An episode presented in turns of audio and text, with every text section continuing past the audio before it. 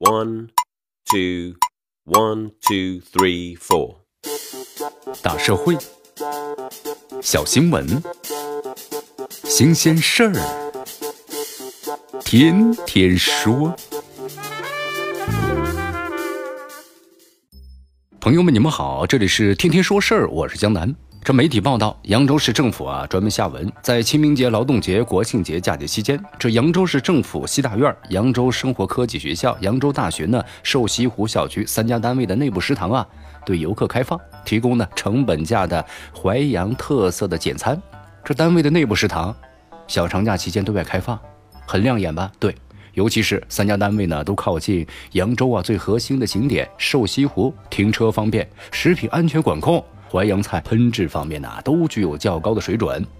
这市政府的食堂呢，节假日对外开放，不仅让政府的内部食堂揭开了神秘的面纱，而且呢，其不以盈利为目的，所有菜品即以成本价收费的经营理念，让咱们的消费者呀感到了实惠，也彰显了政府的以人为本。那么，正如这个外来游客表示啊，这扬州市政府把外地人当作市民对待，就体现出了市政府呢开放、开明、包容、亲民的胸怀。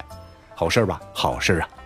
啊，自然，咱们的政府食堂啊对外开放会增加管理成本，这食品的安全呢也是受到挑战，难免呢也有不同的声音，比如说，呃，基于用餐的价格很低，那外面一些餐厅、饭店的经营者就说了，这是不平等的竞争啊，影响我们的经营，但这呢并非是难以解决的问题，一是统筹安排、科学管理，咱们政府的食堂呢实现对外开放，未尝有蜀道之难，那么第二呢是。外面经营者而言的话，服务质量上去了，你何愁竞争不过政府的食堂呢？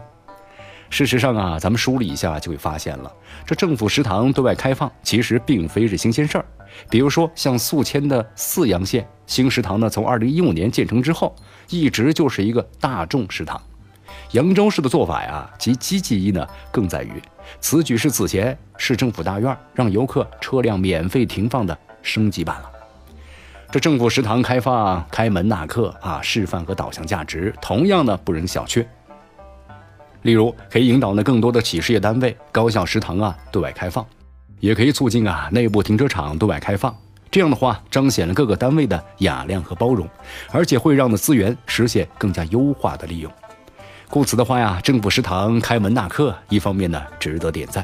而要让这种点赞持久化，就需要呢行之有效的管理机制跟进了。那么另一方面，这借鉴者呢，应该坚持是因地制宜、实事求是的原则，切莫是为了噱头或者吸睛而搞一阵风。总而言之啊，这政府食堂开门纳客，那是一种呢为民的情怀，更是一种管理智慧。不妨且行且试，并在民意中持续追求完美。这里是天天说事儿，我是江南，咱们明天见。